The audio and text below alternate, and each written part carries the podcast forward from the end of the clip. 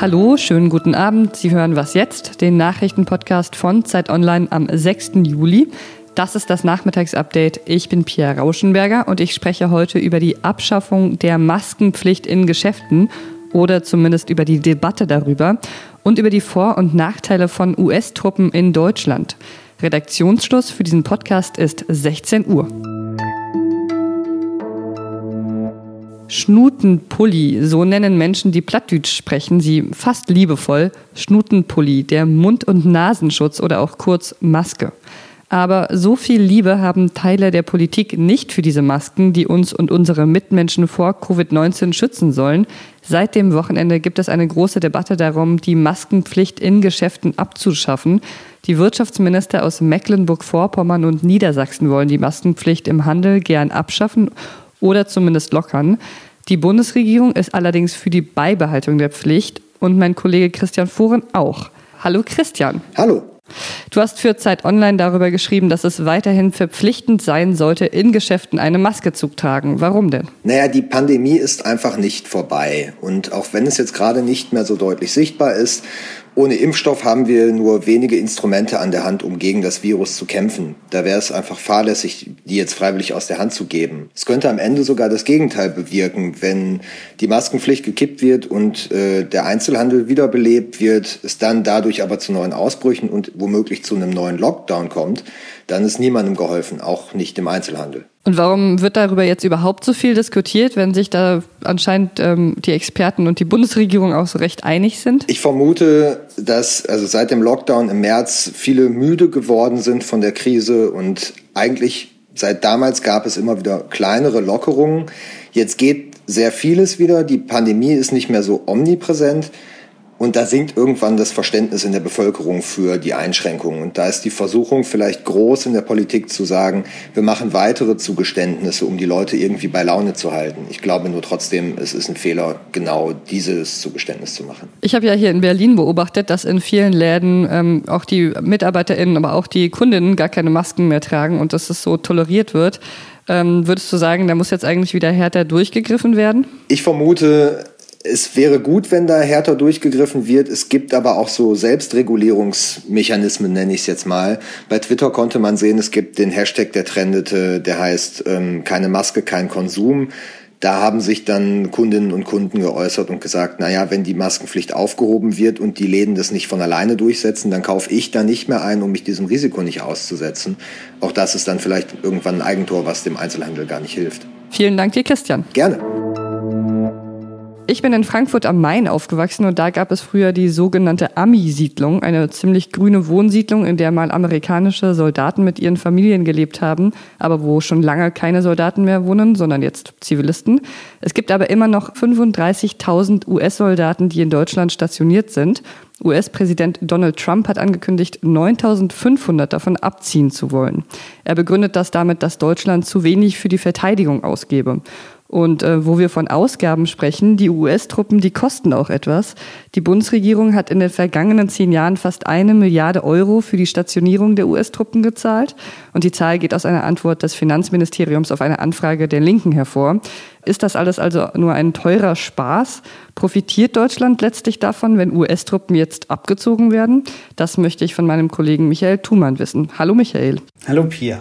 Welche Vorteile und welche Nachteile hat denn der Abzug der US-Truppen hier für Deutschland? Ja, um es ganz kurz zu machen, fangen wir mit den Vorteilen an. Da sehe ich nämlich tatsächlich wirklich nur diesen einen, dass der Bund ein bisschen Geld einsparen würde. Äh, eine Milliarde über zehn Jahre gestreckt, äh, wie das Finanzministerium jetzt auf die Anfrage der Linken geantwortet hat, ist ja nicht wirklich viel. Ähm, zumal wenn man dann halt eben wiederum die Vorteile für die äh, meist strukturschwachen Regionen in Deutschland sieht, die ähm, dort von profitiert haben. Arbeitsplätze, Investitionen. Ähm, also die Regionen, wo die US-Truppen stationiert sind, die profitieren davon, dass die dort Geld ausgeben. Absolut. Äh, die Soldaten kaufen Sachen ein, die müssen aber eben auch versorgt werden. Und da sind einfach von lokalen Lebensmittellieferanten bis äh, Händler bis Eventmanager und so weiter ist dann natürlich hängt eine ganze Infrastruktur dran.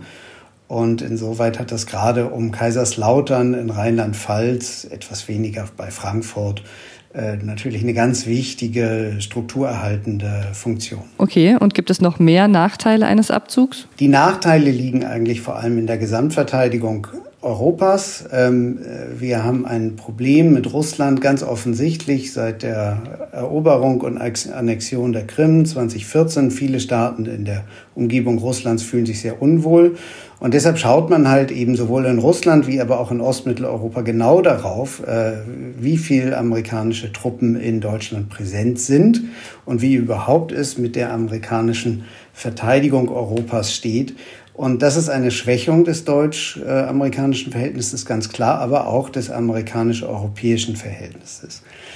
Es gibt eine Möglichkeit, wie man die Truppen in äh, Europa halten kann, zumindest einen Teil von ihnen, und das wäre ein Umzug nach Polen.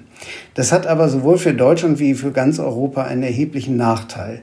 Äh, würden US-Truppen in Polen permanent stationiert, so wie sie jetzt in Deutschland äh, stationiert sind, dann wäre das ein klarer Bruch der NATO-Russland-Grundakte, in der man sich mit Russland 1997 verständigt hat, dass man eben nicht permanent östlich der deutschen Grenze äh, beziehungsweise östlich der polnischen Westgrenze stationiert, und Russland mit anderen Worten nicht zu so sehr auf die Pelle rückt mit NATO und amerikanischen Truppen. Äh, dieses würde zu einer Verschärfung des Verhältnisses mit Russland führen und am Ende wiederum mehr Unsicherheit für ganz Europa bringen. Das heißt, äh, zusammengefasst kann man sagen, sowohl wirtschaftlich als auch politisch profitiert Deutschland eher davon, wenn mehr US-Truppen in Deutschland bleiben. Absolut, dem ist so. Alles klar, vielen Dank dir, Michael. Gerne. Was noch?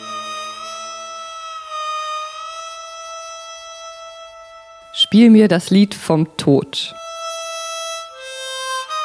Ennio Morricone war bekannt für Filmmusiken wie diese und heute ist er im Alter von 91 Jahren gestorben in Rom, da wo er auch geboren wurde. Er hat mit Quentin Tarantino, Robert De Niro und vielen anderen wichtigen Menschen gearbeitet und im Alter von 87 Jahren hat er dann auch endlich einen Oscar für seinen Soundtrack von The Hateful Eight bekommen. Man könnte noch viel über ihn erzählen, aber ich würde ihn tatsächlich lieber würdigen, indem wir noch ein wenig mehr hören von dem, was er uns hinterlassen hat. Danke, Ennio.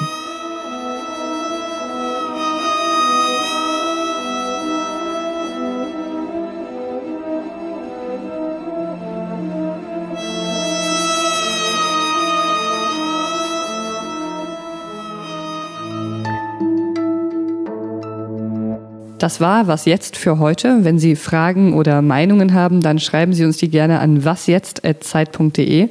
Und ansonsten kommen Sie gut in die Woche. Tschüss.